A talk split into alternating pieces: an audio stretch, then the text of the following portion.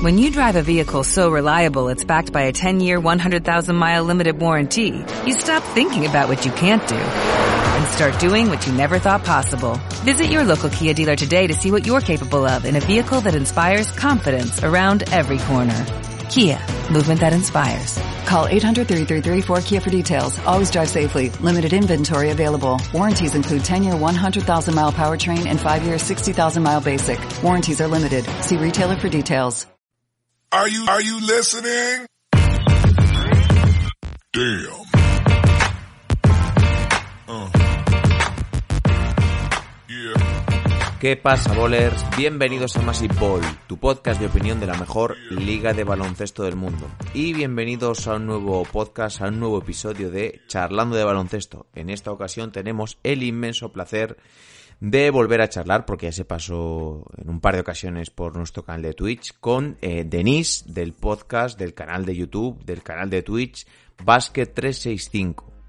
Eh, Denise es un creador de contenido al cual le están yendo las cosas bastante bien. Eh, principalmente está enfocado, como ya os he comentado, en Twitch y en YouTube, en el cual hace vídeos casi a diario, en el cual habla un poquito de actualidad NBA. Eh, os dejo por aquí por la charla, os dejaré todos los enlaces a sus redes sociales para que le sigáis porque hace un trabajo muy muy bueno, sobre todo comunica muy bien, así que os recomiendo encarecidamente su canal. Es una charla fresquita, directa, de unos 40 minutos, eh, espero que os guste y lo dicho, espero que la apoyéis, sigáis a Denise y por mi parte nada más. Espero que os guste la charla, así que venga va, comenzamos. Oh, no, no, no, no, no, ladies and gentlemen. That's not what's on my mind. Not the Jets and the Giants, not even the Cowboys right now, not LSU, Alabama. None of that's on my mind. That's not why I'm sitting here ticked off. You don't do what the hell they did yesterday. You don't do it unless you fired the man.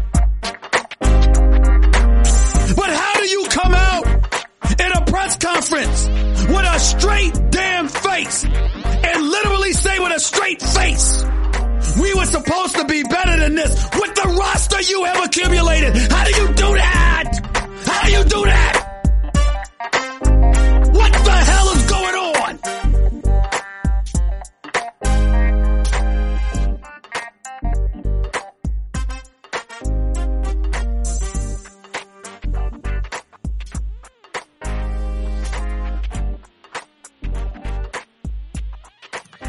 ¿Qué pasa, bowlers? Bienvenidos a Massive Ball, vuestro podcast de opinión de la mejor liga de baloncesto del mundo. Hoy tenemos un invitado muy especial por aquí. Tenemos a Denis de Basket 365. No sé si te, te lo habré preguntado ya, alguna otra vez que habremos charlado, si es Denis o Denis, pero estoy viendo que tienes la tilde la I, así que Denis de Basket Exactamente. 365. Sí, es Denis. No te preocupes, estoy acostumbrado, cada uno lo lee o lo pronuncia como sea, pero es Denis. No, es que me sale involuntario, no sé por qué. Me, me sale con el, con el acento en la, en la, en la, E, no sé por qué. La NBA que eso a lo mejor influye, ¿no? Sí. Al final.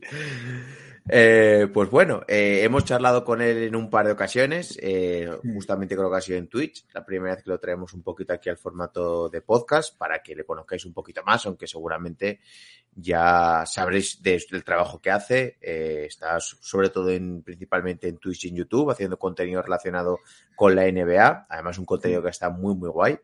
Y os recomendamos a todos que le sigáis. Si no conocéis un poquito su trabajo, dejaremos sus redes sociales en la caja de, de comentarios y en un comentario fijado también. Y os animamos a que lo hagáis. Eh, así que antes de nada, eh, quería preguntarte por, por estas fechas en las que estamos viviendo, que estamos antes del All-Star, antes del cierre del mercado de traspasos, tenemos ya cerquita los playoffs. Yo creo que es un buen momento, ¿no? Para empezar a ver sumarse a la NBA, ¿no? Sí, la verdad. A ver, para mí es uno de mis momentos favoritos del año, porque es ese momento en que los partidos cada vez son más relevantes, hay mucho movimiento porque los equipos son un poco como los estudiantes de instituto, ¿no? Les gusta procrastinar y esperar al día 9 de febrero para hacerlo todo. Y es como todas estas semanas realmente de rumores y rumores y rumores y todo ocurre en las últimas tres horas siempre.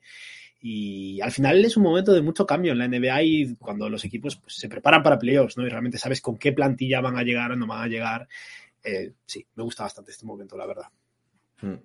Eh, ¿Crees que nos gustan más este momento de predecir traspasos, hacer nuestras, tener nuestras cábalas, eh, este momento del salseo de los traspasos de los trades, ¿nos, ¿crees que nos gusta más que realmente los partidos en sí?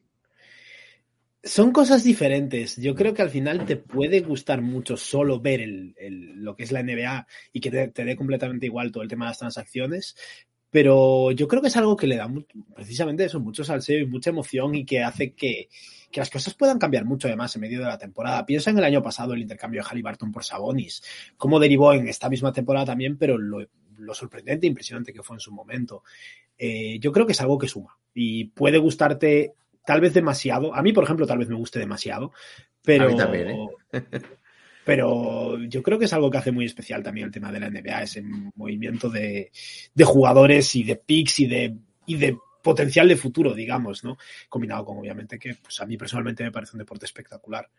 Mm. A mí es que todo ese momento de la rumorología, que un jugador pueda fichar por otro equipo, empezar a imaginarte si funcionará, si no, ver quién ha ganado, quién ha perdido, a mí me gusta personalmente. Sé que hay mucha gente que, que, que detesta un poquito todos estos rumores, pero a mí me gusta. Y de hecho, además, tú, por ejemplo, estás haciendo un montón de vídeos en YouTube eh, con resúmenes de, de posibles traspasos y, y al final funcionan bien, porque a la gente le mola. Sí, yo en general intento siento que hay tanta gente ya que cubre la actualidad que obviamente cubre la actualidad, pero un poco a mi manera. Intento tampoco no hacer un vídeo cada día hablando de las cuatro cosas que se han mencionado ese día en Twitter. Pero justo en estas fechas que al final me parece interesante también poner un poco un filtro de desde mi experiencia, ¿no? De qué parece real y qué parece más, bueno, cábalas en el aire, ¿no? Eh, creo que es interesante, sí, hacer un poco más de eso, de amarillismo, ¿no? De, y, y, tirar un poco más por lo, por lo fácil, porque al final es eso. Hay tantas noticias, tanto, tantos rumores en el aire que es interesante intentar filtrar un poco, porque hay cosas que pueden tener su dosis de realidad y otras que, en fin. Sí, a ver, es, es, difícil al final diferenciar, ¿no? O sea, a todos nos hemos comido rumores o, to, o, muchas veces yo he visto rumor y he dicho, si es que no me lo creo, si es que no me, no me lo, o, o, no, o en mi cabeza o lo que yo tengo establecido no cuadra. Pero hay muchas veces que también luego vemos un traspaso y decimos, ¿por qué este equipo ha hecho esto? O sea, no lo acabo de entender. Entonces muchas veces es difícil saber diferenciar más allá, pues bueno, de fuentes que todos sabemos que son fiables, pero de vez en cuando te puedes encontrar con alguna sorpresa, ¿no? De John T. Murray, por ejemplo, es lo primero que se me viene a la mente. Cuando el año pasado, que fue ya al final de la temporada, se empezaba a hablar de John T. Murray, posible intercambio, a mí me parecía rarísimo. No, no me lo esperaba para nada. Y un mes después, pues había ocurrido y San Antonio por fin había decidido reconstruir. Hay veces en las que realmente te sorprenden, ¿no? O lo de Halliburton siendo intercambiado. Pero hay muchas que se ven venir, ¿no? aparte de lo obvio, J. Crowder obviamente va a ser intercambiado, ¿no? Mm. Pero hay algunas que se ven venir bastante, pero siempre hay sorpresas, que es lo, lo interesante también. Mm. Eh, el año pasado, bien, como bien has dicho, tuvimos lo de Sabonis y Halliburton, tuvimos lo de Harden por Simmons, creo que también lo de Porzingis por Dinwiddie Bertrands. Sí. Se estuvo movido el mercado. Eh, te voy a preguntar concretamente porque esto ha suscitado casi unas guerras terribles entre lo de Halliburton y Sabonis. Yo defendí desde el primer momento que a mí Sabonis me parecía que igual Halliburton puede desarrollarse mejor y acabar ser mejor jugador, pero que encajaba mejor un poco porque a, Sacramento le faltaba esa pieza de pivot. Y sigo pensando que es eso, que, que en ambos equipos ha funcionado y que ambos equipos han salido beneficiados. Eh, sí, en eso estoy de acuerdo. También creo que me gustaría volver atrás y ver mi propio vídeo reaccionando a ese intercambio, porque a lo mejor ahora he edulcorado un poco mi opinión, ¿no? Mm. Pero yo creo que en su momento ya me sorprendió muchísimo el intercambio de Halliburton, me parecía un error por parte de Sacramento, pero al mismo tiempo entendía el motivo. Es un poco como el seleccionar este año a Keegan Murray con el pick 4. Yo no creo que Keegan Murray vaya a ser el cuarto mejor jugador de su generación, mm. pero parecía alguien que iba a poder sumar ya de entrada y está sumando, ¿no? Es un poco el objetivo cortoplacista que están teniendo los Sacramento Kings, que me parece muy coherente, porque llevan 16 años sin entrar en playoffs, obviamente es comprensible que hagan lo posible por mejorar ahora. Eh, pero creo que al final el intercambio ha resultado ser un win-win. Sabonis ha superado mis expectativas, está siendo muy, muy, muy bueno para Sacramento. Y bueno, Halliburton obviamente está funcionando de maravilla en Indiana. Creo que Halliburton es un mejor jugador que Sabonis, o lo será sobre todo a largo plazo, pero también en ocasiones no hace falta tener al mejor jugador mientras has conseguido como retorno así un molestar un tío que no sería raro que fuera el tercer center del equipo el NBA porque sí. están en bici. Para mí ha sido y luego es, es, muy probable que sea. Para mí Sabonis. es el tercer mejor pivot ¿eh? de este año. Sí, sí y... que podríamos discutirlo con Adebayo, pero a mí es que Este año me trago muchos partidos de los Kings porque es un equipo Porque son que muy no divertidos. Defiende, no defiende un pimiento, pero ataca muy bien, o sea, Sí. mete muchos puntos. Para mí está Sí, en es ese eso. momento. El intercambio fue mejor de lo que yo esperaba incluso para Sacramento, Mm. pero eso lo entendía desde un principio. Me parecía aún así que dolía mover a Halliburton cuando además era un jugador que está bajo control durante tanto tiempo para un equipo al estar en ese contrato de novato. Pero bueno, a día de hoy todo pinta que Sabonis está muy feliz en Sacramento y no creo que tengan problemas para retenerlo cuando sea agente libre en 2024. Tocará pagarlo un pastizal, pero ahora mismo se lo está mereciendo. Mm. Eh, ya sabemos un poco todos los equipos que se están moviendo, los nombres que están sonando, aparte de que, pues bueno, luego nos podamos llevar alguna sorpresa. Dime un equipo que creas que se va a mover seguro, 100%, que creas que se va a mover, si tuvieras que, apostar y digas, este equipo es que se va a mover porque lo tiene que hacer. Un equipo que se va a mover 100%. Eh, en la cima de la conferencia este, creo que... Es complicado porque pienso Es en que con Denver, Toronto están a ahí mí que- también me... Toronto, que es un candidato, me surgen dudas, porque bueno, igual... Igual, igual. al verano. pasa. Yo, yo Nueva York, Lo de, lo de ¿no? Tiene pinta de que va a pasar, Sí. mm, pero nunca se sabe. Es que estoy pensando sobre todo en la cima de los equipos, ¿no? Equipos que realmente deberían intentar hacer lo posible para dar ese pequeño salto. No me parece imposible que Memphis no haga nada. Creo que deberían hacer algo, pero no me parece imposible. Lo mismo para Denver. Mm. Y ahí Sacramento ya está bastante bien ahora mismo. Y tras eso todo queda un poco en el aire. Dallas seguramente se esté preparando para el año que viene. Clippers. Los Clippers van a hacer algo. Los Clippers van a conseguir un pivot van a conseguir un base. Algo van a hacer. Porque su ventana no se está ampliando, no es un equipo joven en absoluto. Y cuando lanzan, lo hemos visto ahora mismo, cuando lanzan 10 partidos de Kawhi Leonard y Paul George, son muy buenos. Sí. Eh, yo creo que los Clippers algo van a hacer. Algo en torno a esos múltiples jugadores que tienen además cobrando 10, 15 millones de dólares van a ir a por un base mejor o como mínimo un pivot suplente mejor que Moses Brown. No es un mega movimiento, pero los Clippers. No, no, no, me, me vale, me vale. Y un jugador que te apetezca mm, que se mueva. Algún jugador que digas, bueno, me gusta, porque me gusta, porque me gustaría el encaje en algún equipo, algún movimiento que te gustaría, que te gustaría ver. De hecho, precisamente de esto hablamos en mi podcast, que lo empecé, no sé si lo sabes, pero hace un mes y algo empecé un podcast con un amigo. Y Pues hoy te lo, iba a preguntar, te lo iba a preguntar ahora, justo luego lo Pues- tenía para el final. Hoy subimos el tercer episodio y es un episodio hablando sobre jugadores que nos gustaría ver en otro lado, independientemente de si es lógico o no, simplemente que nos gustaría ver cambiar de aires. Eh, por decir uno de ellos, John Collins. Creo que ni siquiera estoy seguro de que vaya a pasar porque parece el nuevo Miles Turner, ¿no? O sea, un jugador que lleva cuatro años en rumores de intercambio y se queda en el equipo un año tras otro. Pero mm, me parece que su ciclo en Atlanta ya ha acabado. Me parece que la situación ya está rancia y, y se le ve peor que nunca. En Atlanta es verdad que no tienen un relevo para John Collins, lógico, Jalen Johnson tiene buena pinta, pero todavía es joven, pero al mismo tiempo creo que han exprimido lo que podían exprimir y es lógico que lo muevan. Y personalmente me gustaría ver a John Collins en otro sitio, un sitio donde básicamente podamos, pueda explotar su mayor virtud. John Collins es un atleta espectacular que opera muy bien en el pick and roll finalizando en el, en el aro, ¿no? El problema es que tiene en Atlanta es que Clint Capella es mejor que él haciendo eso. Y eso lo limita mucho porque hace que al final su mayor atributo se desaparezca gran parte de- del partido y acabe en la esquina tirando triples, que puede meterlos, pero no, no es lo que quieres de John Collins. Entonces lo quiero un equipo donde tenga un buen base que pueda jugar con él y que no tenga Clint Capella al lado. Jo, Pues te iba a decir cómo lo verías en, porque son algún rumor en, en Miami, pero un buen base tampoco es precisamente lo que tienen los hits. Bueno, a ver, Kyle Lowry es un buen pase repartidor Sí. como mínimo. Eh, y Tyler Hero creo que ha mejorado, incluso Jimmy Butler, son dos jugadores que operando en el pick and roll creo que son capaces de poner a Liups como mínimo. Eh, me A mí la pareja John Collins Adebayo, con Es esa cultura de- del esfuerzo de Miami, yo creo que no estaría mal. ¿eh? Es muy interesante. El problema es que Miami no tiene Sí. una manera realista de llegar ahí, a ese Sí. salario. Los Heat mm, tienen una situación salarial muy complicada, porque sus jugadores de núcleo pues, forman parte del núcleo y el resto de jugadores intercambiables cobran muy poco y luego está Duncan Robinson que no lo quiere nadie y Kyle Lowry que tiene el salario para intercambiar por alguien así, pero no lo quiere nadie tampoco a menos que le sumes valor y no lo quiere desde luego un equipo que quiera competir. Kyle Lowry no tiene sentido en Atlanta como suplente de DeJounte Murray y Trey Young los Heat están en una situación complicada a la hora de sumar jugadores. Pero la idea de John Collins en Miami es muy interesante. Mm. Yo creo que eso es que Miami está un poco, pues, si tienen que, quieren- si quieren dar, por ejemplo, a Duncan Robinson, tendrían que dar alguna ronda, tendrían que dar el contrato de Struz o de Vincent y lo mismo con Lowry, porque son contratos muy pequeñitos y eso igual te permitiría que el otro equipo te, te diese dos jugadores medios que igual te encajen más por posiciones.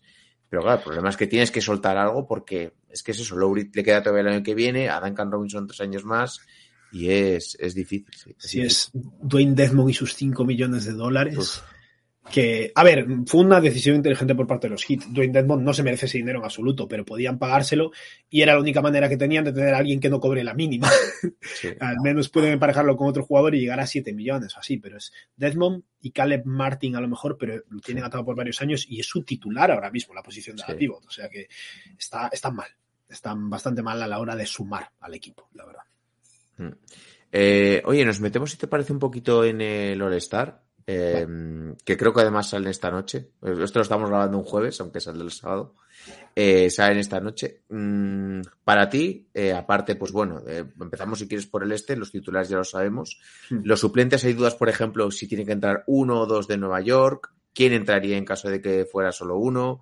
Tenemos luego por ahí jugadores que no sabemos, por ejemplo, de Miami lo mismo, ¿no? Con, con el caso de Debayo y, y Jimmy Balder, Trey Young. Eh, tenemos varias dudas por ahí. Siakam, Halliburton. Para ti, ¿cuáles serían un poquito jugadores que te apetezca ver por primera vez en All-Star? Por primera vez en el All-Star, sí. Halliburton. En el este, Tyrese Halliburton, eh, sin lugar a dudas.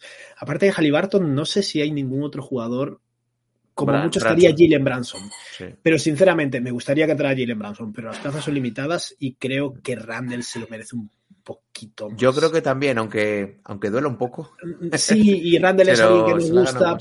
Es alguien que nos gusta, que el año pasado además se ganó mucho el odio, ¿no? En general, de los, los fans de los Knicks y de la comunidad un poco, ¿no? Tuvo una, una de estas temporadas frustrantes, ¿no? Después del temporadón que había tenido el año anterior. Pero creo que Randall está teniendo un poquillo más de impacto que Jalen Branson, aunque Branson esté siendo muy bueno. Eh, así que eso, mm, el que me gustaría que entrara y que creo que va a entrar es Tyrese Halliburton y, hombre, si hubiera una plaza para Branson, genial, pero hay demasiados jugadores, no, no va a haber sitio para él. Lo dudo, Mm. desde luego.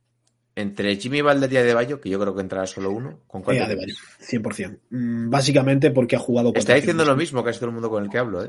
ha jugado 400 minutos más. Que no es tantísimo a lo mejor, pero estás hablando de 1600 minutos frente a, bueno, 1650 minutos frente a 1250 minutos. Y eso son, pues no es cuánto, son 10 partidos de diferencia, básicamente. Y para mí Adebayo es quien ha aguantado el fuerte. Porque es el jugador que ha sido el más consistente, de hecho es el que más minutos ha jugado de los hits esta temporada.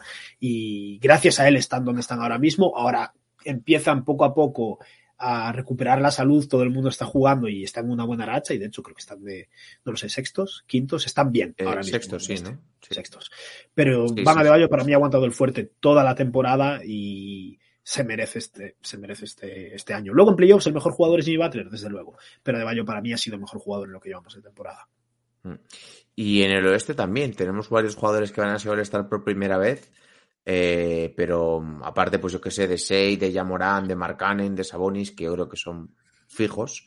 Eh, pues luego tenemos un pequeño debate. Lillard yo creo que entrará. Entrará Fox por primera vez. No lo sé. Entrará Davis, Paul George, eh, Anthony Edwards. Tenemos ahí una amalgama de jugadores que, que pueden ser candidatos a entrar y yo creo que hay dos plazas solo para jugarse. Devin Es Booker. complicado, es complicado. Devin Booker creo que está fuera porque lleva demasiado sin jugar. Lillard me parece que está dentrísimo, lo Yo cual deja sí. solo una plaza para Anthony Edwards, que últimamente se lo está ganando. Hace un mes y medio no me lo planteaba. No, yo tampoco. Ojo con Anthony Edwards ahora mismo. Eh, está él.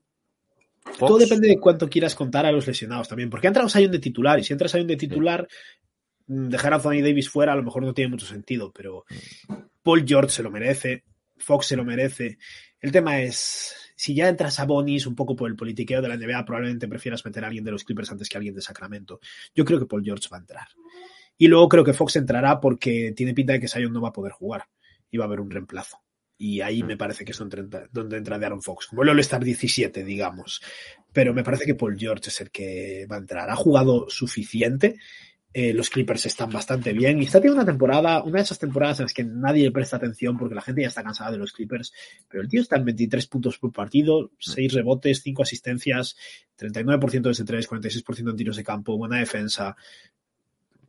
Y Kawhi no ha jugado suficiente, obviamente. Sí, sí, la verdad que sí. Es una pena, ¿eh? Lo de los Clippers, que ya lo has comentado antes, porque es el equipo diseñado, yo creo que perfecto para playoff. O sea, son todaleros que pueden hacer de todo, defender, tirar.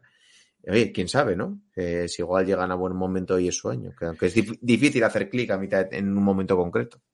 A ver, llevan seis victorias de sus últimos siete partidos. Últimamente es bastante bien. La derrota, por supuesto, fue el típico partido de los Clippers en los que no juega nadie. Pero bueno, se cansaron, ¿no? Después de cinco victorias decidieron que les cundía perder una y descansar. No sé, los Clippers son, son una incógnita, pero ahí está. ¿Y el All-Star en general te motiva, no te motiva? Los concursos, el partido, son más las elecciones y ya está.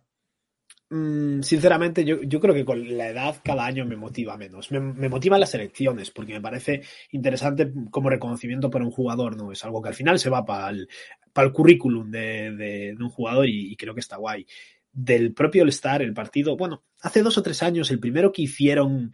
Eh, sí, con, con, las reglas nuevas, ¿no? Con las reglas nuevas fue muy entretenido, la verdad. El primero, además de, bueno, formarse los equipos. Ese que acabó con un triple desde la esquina de DeRozan que no metió, pero de haberlo metido hubieran ganado. No sé, ese fue entretenido, pero en general no, no me intrigan demasiado. Creo que el concurso de triples es lo que más me gusta a día de hoy del All-Star. Mm. Concurso de mates no, ¿no? No. Concurso de mates es un poco como. Veo el resumen al día siguiente. O sea, yo a día de hoy no trasnocho para ver el concurso de mates. Ya tengo una edad. Es un poco como. el día siguiente los highlights. Es un poco como la noche de Nochevieja, ¿no? Que tienes muchas expectativas y luego es una mierda. Bueno, sí. Mm. Eh, me más el concurso de mates, la verdad. Sí, sí, también, también. Este año consta que el cartel de entrada no parece malo, ¿eh? Pero bueno, luego ya la realidad, quién sabe. Uf, es que no sé, hemos estado acostumbrados a ver que tampoco ha sido todo malo, porque yo recuerdo los concursos de Aaron Gordon, Lavín, el último que estuvo Aaron Gordon con. Eso fue un momentazo, sí. Con Derrick Jones Jr., sí, joder, eso, esos gustaron mucho. De Pero hecho, el año que- pasado, ¿quién ganó? Vito Ping. eh, no, Creo que sí. Sí, es que Creo que fue el único no matador bueno del concurso de mates. Creo que hizo el mejor mate, pero ya no me acuerdo si ganó o no ganó. Fíjate lo que estaba, me acuerdo. Vito, estaba, ahí se me acaba de olvidar el nombre, el jugador de los Lakers de los Warriors antes, el mexicano. Eh, Toscano, ¿no? Estaba Toscano, que fue terrible, Sí. Y Dios, se me olvida, es que ya se me olvida. Si es que Pero ves, bueno, es que no- como no sí. fue memorable, se nos olvida. Topping se hizo nos mates olvida. buenos, Mm. pero Bueno, que en, claro, si Aaron Gordon, que puede ser el Star, eh, va, eh, puede ir al concurso de mates, o por lo menos son las declaraciones que él hizo. No estaría mal, ¿no? eh, estaría guay, la verdad. Menudo chantaje de Aaron Gordon, ¿no? Casi prefiero que sea el Star Aaron Gordon para que vaya al concurso de mates. Sí, hombre. Mejor que Mac McClan o Trey Murphy, que es muy atlético, pero no me lo imagino haciéndolo bien en un concurso de mates. No me pega. A lo mejor nos sorprende después, pero no lo tengo nada claro. Shadon Sharp es una bestia, eso es Sí, verdad, sí. pero a ver. Pero sí, la idea de Aaron Gordon estaría guay. Y no, me parece difícil que tenga un hueco Aaron Gordon en el All-Star, pero puede ser el típico un poco el All-Star Al Horford, ¿no? El que no pone los números, pero está en un muy buen equipo, se lo merece realmente a nivel del impacto que está teniendo para su equipo. Aaron Gordon ha sido el segundo mejor jugador del mejor equipo del oeste esta temporada. Y a veces eso se merece un reconocimiento, pero luego te puedes saber los números de los jugadores y es, es complicado. Sí. Eh, hablando un poquito de dinámicas de, de equipos, eh, Boston, bueno, está haciendo una temporada buenísima, pero eh, Filadelfia, oye, poquito a poco eh, está despertando. eh, creo que es el mejor equipo de lo que lleva de año. Está a tres victorias. Milwaukee también, a chita cayendo, pues bueno, sigue haciendo su trabajo y está a dos victorias y media de Boston. Ha vuelto Middleton, que aún no está del todo, pero ha vuelto. Y... Sí. ¿Confías en que Boston mantenga la primera plaza? ¿Crees que puede tener un pequeño bajón y que estos equipos, sobre todo Filadelfia con una inercia más positiva, le pueda pasar? Porque yo creo que Milwaukee le da un poco más igual, realmente. Quedar primero, segundo, tercero, mientras que en esas Milwaukee quiere, sí, querrá ventaja de campo y ya está, Mm. pero sí. Em, Es que es complicado porque es complicado. está jugando muy refiero, bien, ¿eh? Está jugando Boston, muy bien, ¿eh? Boston podría acabar de primero, debería acabar de primero, pero no sería nada descabellado que acaben de terceros también. Está muy ajustado. Creo que Milwaukee es el que más posibilidades tiene de aflojar. Porque al final ya. A ver, Bo- Boston parece que no, pero lleva muchos años metido un poco en el, en el mundo, ¿no? Y en los playoffs y llegando lejos. Pero Milwaukee ya viene con- en otro contexto y quiere, querrán ser eso. Les da igual ser terceros que primeros, probablemente. Pero Filadelfia es interesante porque además Embiid quiere ser MVP. Embiid tiene muchas, muchas, muchas ganas de ganar el premio. Va a empujar hasta el final, estoy bastante convencido. Y los 76ers están jugando muy bien. James Harden está teniendo un, temporadón al que no le están prestando suficiente atención. Eh, el equipo está funcionando de maravilla, la verdad. Y. A ver, es eso. En este año, en lo que llevamos de 2023, Filadelfia ha sido el mejor equipo del este y no sé si de la NBA. De la NBA, de la NBA, sí, de la NBA. Sí. Y, y sí, no, no, no me parece nada descabellado, la verdad, que, que Boston acabe de segundo. Pero no me los imagino quedando por debajo de eso tampoco. Mm. Claro, mira, ahora que has comentado lo del MVP de Embiid, posiblemente igual Embiid ahora deberíamos colocarlo como segundo en la carrera, porque yo estuve el otro día Sí. mirando sus números en comparación lo que estaba haciendo con el resto de la liga y eran números de, de, de MVP. Lo que pasa es que yo siento que cuando empiezas tan mal el año, o por lo menos no empiezas tan bien, la narrativa no juega a tu favor, no se habla tanto de ti, influye mucho que se hable de, de ciertos jugadores. O sea, yo creo que igual hasta ahora mismo la temporada de Embiid es mejor que la de Doncic, o puede estar ser mejor que la de Doncic, o que la de Tatum incluso, pero no se hablar tanto de él porque ya se ha hablado antes de estos dos jugadores. De Jokic ni hablo porque yo creo que ahora mismo es el que está en cabeza de... Sí, cabeza, vaya. yo, Jokic es, es de otro planeta. Pero mm, sí, yo creo que hay un, un elemento ahí en el que al final nos quedamos mucho con un- una idea adquirida ¿no? del comienzo de la temporada y es algo que nos llevamos hasta el final del año. Tatum no es el favorito para el MVP a día de hoy. Y de hecho, si te fijas en los resultados de la votación del All-Star para los titulares, los periodistas votaron a Tatum de primero. No se merecía estar de primero. De hecho, probablemente era el que menos se merecía estar de titular de los cuatro grandes aleros. Eh, y soy fan de los Celtics, pero la realidad es que Kevin Durant estaba jugando mejor que él en el grueso de la temporada. Eh, ante Tucumpo, tal vez estaba un poco por debajo para los estándares de Giannis, estaba un poco flojo, digamos, aunque últimamente está a un nivel altísimo. Pero Y Embiid estaba jugando, ya, pero es Giannis, y Embiid estaba jugando mejor que Tatum también. Pero Tatum empezó un nivel altísimo, y eso es algo que se arrastra. Ahora está quedando ya atrás. Igual que Luca, Luca tuvo un momentazo en diciembre, comienzos de enero, pero desde entonces, aunque pone numerazos, el otro día metió 53 puntos, Sí. su equipo está jugando peor, y el récord no acompaña, y eso obviamente le perjudica. Yo confío en que al final del año, pues, mm, se haya equilibrado un poco la balanza, pero sí que hay cosas que pasan en octubre, noviembre, que nos llevamos hasta febrero. Pero bueno, estamos en febrero, toca ya eh, actualizarnos un poco, ¿no? Eh, el MVP va a ser muy interesante este año. Y creo que va a ser el tercer año consecutivo que no sé quién ganará, pero el top 2 va a ser el mismo de siempre. Están esos dos a un nivel. Yo si sigue así, si Denver queda primero, Jokic, que es que parece que juegan dando muchas veces con estos números, No lo con, parece, con esa lo- yo creo que es que se lo va a llevar otra vez. Y es que es justo que se lo lleve, o sea, tres seguidos, que creo que igual haría la River. Pero que es que es, es, verdad que también es verdad que si Filadelfia queda primero en el, en el este, habrá Sí. que ver cómo siguen los dos, pero mm, puede que incluso ya solo por el cambio de aires acaben votando en Bid, que está teniendo una temporada de MVP, eso desde luego. Habrá, que ver cómo creo sigue. que si promediando triple doble, creo que es. Desde hace un par de días, sí. Sí, sí, sí, triple doble, eso es. ¿Viste su reacción? Me, me encantó. Sí, es como que dijo que le daba igual, ¿no? Sí, se lo dijeron en una rueda de prensa y su respuesta fue, uh, Sí. Mm. Ah, le da igual. Como debe ser, ¿no? Pero el tema de Jokic es que no solo es un- el pase, que es absurdo, el, el rebote, el tamaño, es la eficiencia, que es inhumana. Es completamente inhumana. Con Es- el uso que tiene además. Es que hace ahora, poco- sí, ahora sí que ha aumentado, pero al principio de temporada tenía el uso de un de una tercera espada de un, de un equipo. Sí, no, es, es, es que su estilo de juego es completamente diferente. El tiempo que tiene el balón en las manos, eh, ¿qué uso tiene ahora? Tiene un uso aún así del 27%, es, Sí, sí. es muy bajo, es muy bajo. Muy bajo. Eh, pero es que Embiid su tiene un manera de 40 jugar- casi, ¿eh? Embiid casi Un tiene un 40, 40. Wow, Sí, más de lo que me esperaba. Un 37 y algo, algo así. A ver. Tiene más que Harden. Harden tenía un 20 y algo, me suena. O sea, Harden se ha adaptado muy bien a- al nuevo rol, digamos, y a ser la segunda espada. Lo está Mm. haciendo muy, muy bien. Embiid está, un- sí, un 38, o sea, más de un 10% 38, más que, wow, que Jokic.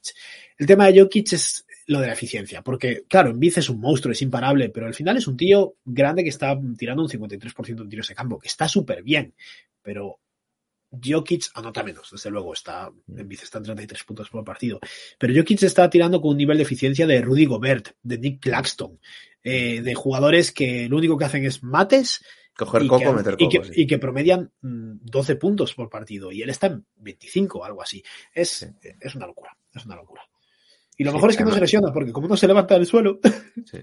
Además que es como de esos jugadores que les ves haciendo un tiro forzado, que da tres botes y entra. Y siempre tienes la sensación de que, de que entra eh, el tiro con, con Embiid, eh, con Embiid, con Jokic, por muy rara que sea, porque haga un escorzo muy imposible. Es como que siempre tienes la sensación de que entran. Es, dema- es muy bueno, es que es muy es bueno. muy, muy, muy bueno. Mm. Yo creo que un problema para Embiid, para Jokic es seriamente la, la falta de carisma, digamos, o de incluso de apariencia física. O sea, yo creo que hay gente que de verdad que ve a Jokic y dice, ¿cómo va a ser este tío el mejor jugador de la liga? Y porque no lo aparenta, obviamente, es un tío gordo, que, que- Sí, sí. pero, pero es una auténtica locura. Es una auténtica locura. Eh, eh, hablando un poquito también de dinámicas y narrativas, eh, creo que lo has comentado antes, pero o no sé si lo has comentado o, me lo, o lo tenía yo en mi mente.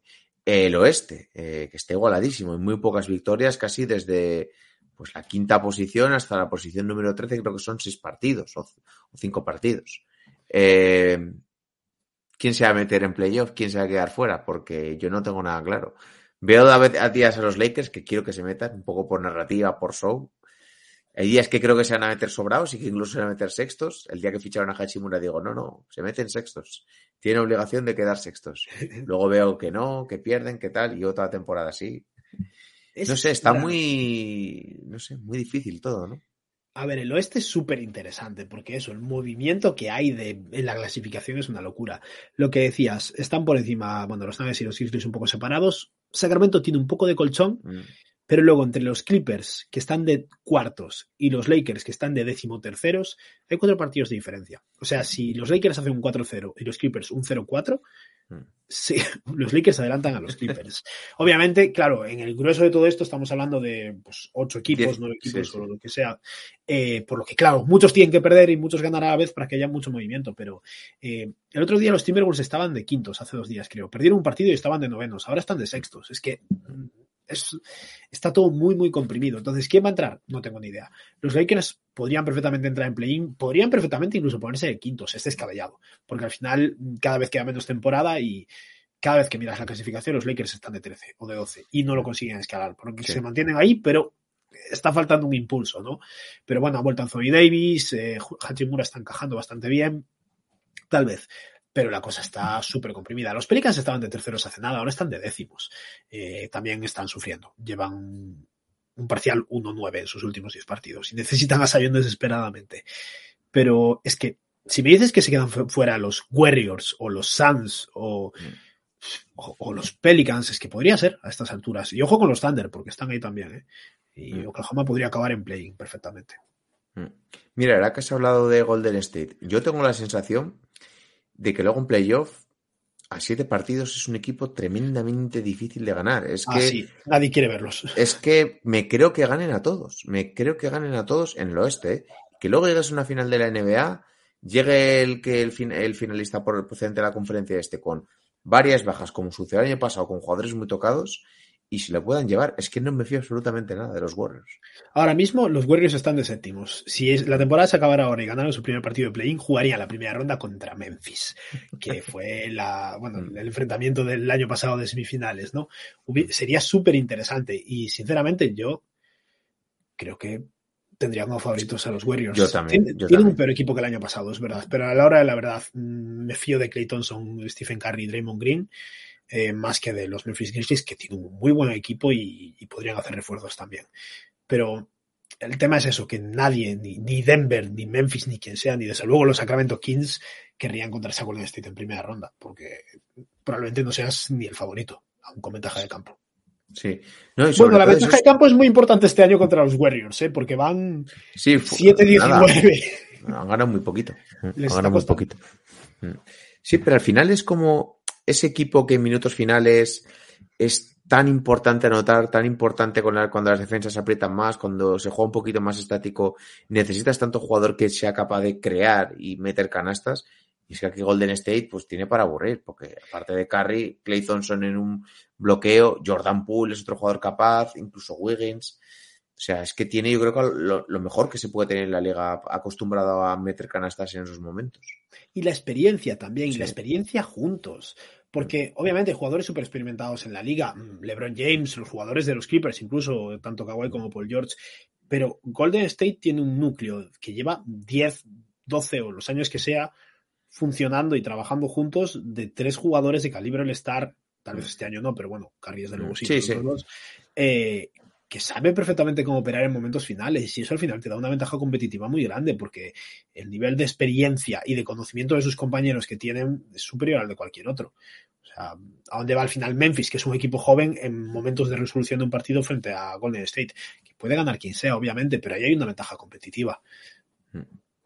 Eh, por ir encarando un poco ya la parte final del programa, antes justo nos las, nos has comentado, has empezado un podcast hace poco. Yo me quedé en la parte, cuando te vi un poco por Twitter, que hablabas preguntando un poco cómo, qué plataformas, un poco que tenías la intención de hacer, de hacer un podcast. Eh, ¿Por qué decidiste meterte en este mundillo? ¿Qué, qué te llamó la atención? Contanos un poco el proceso.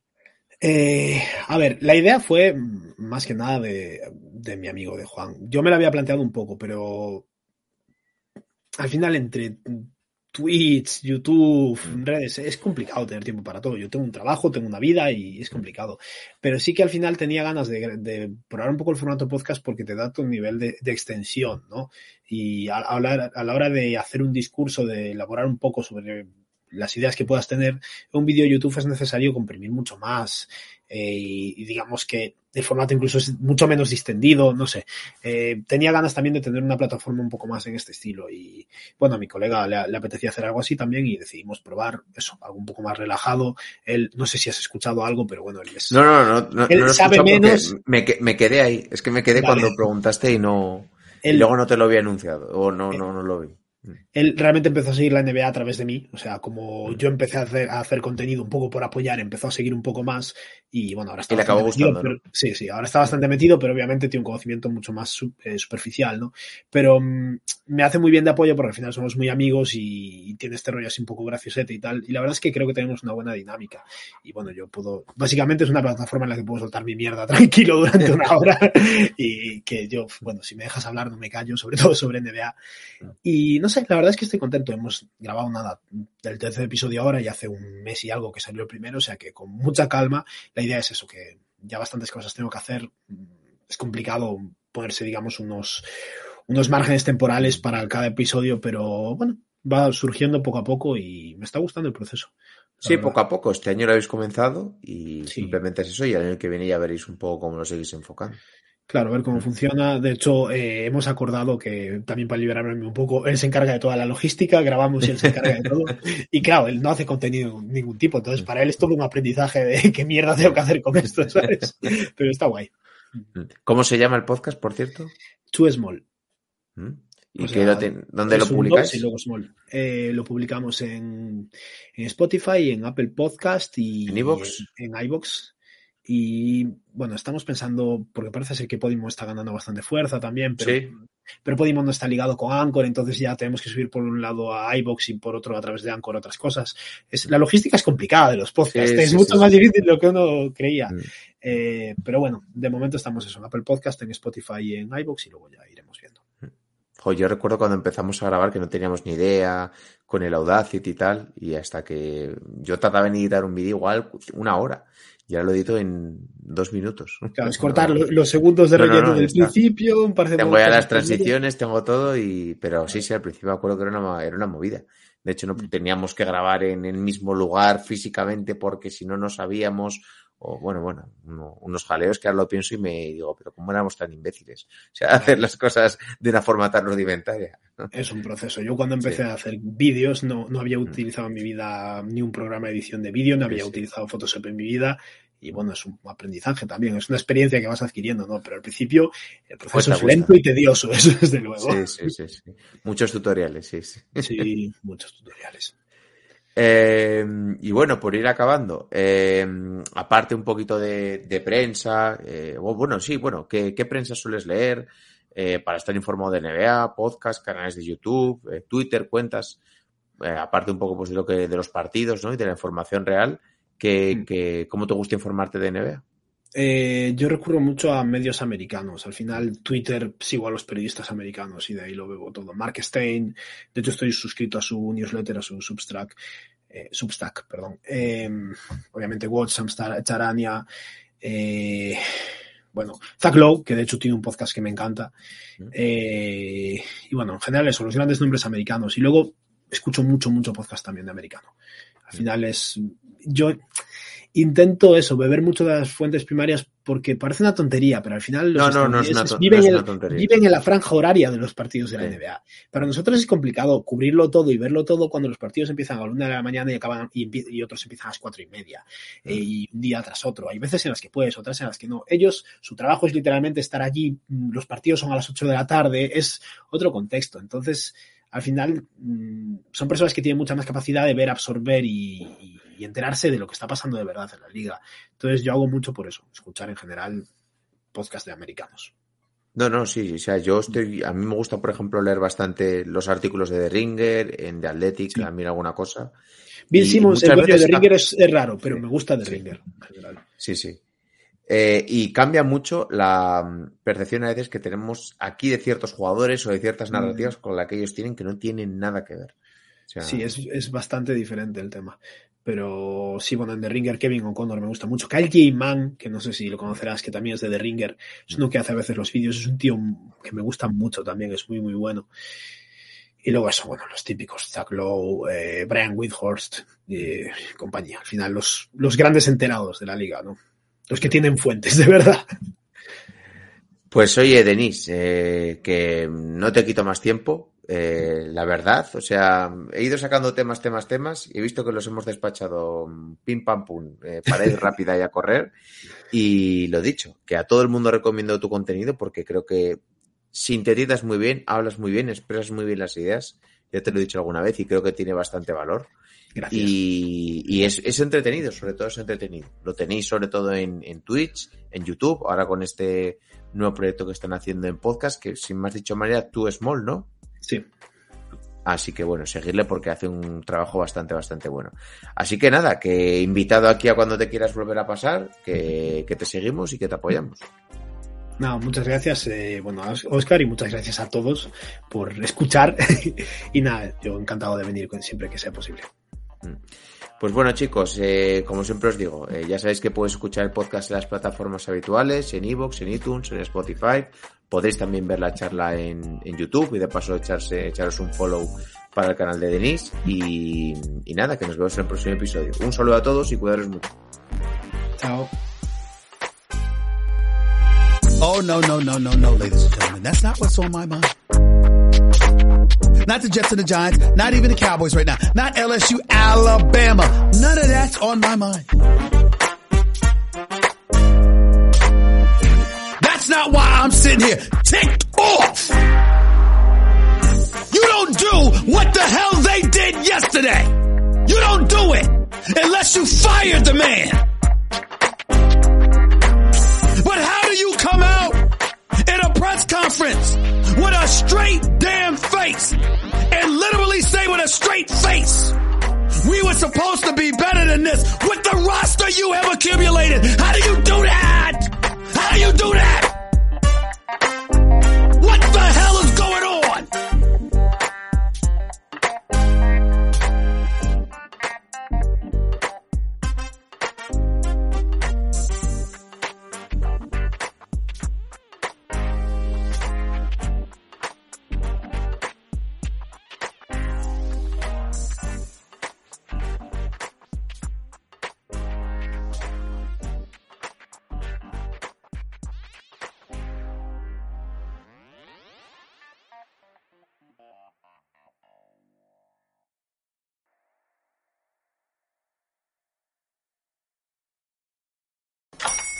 Hola, buenos días, mi pana. Buenos días, bienvenido a Sherwin Williams. ¡Ey! ¿Qué onda, compadre? ¿Qué onda? Ya tengo lista la pintura que ordenaste en el ProPlus app. Con más de 6.000 representantes en nuestras tiendas listos para atenderte en tu idioma y beneficios para contratistas que encontrarás en aliadopro.com. En Sherwin Williams somos el aliado del PRO.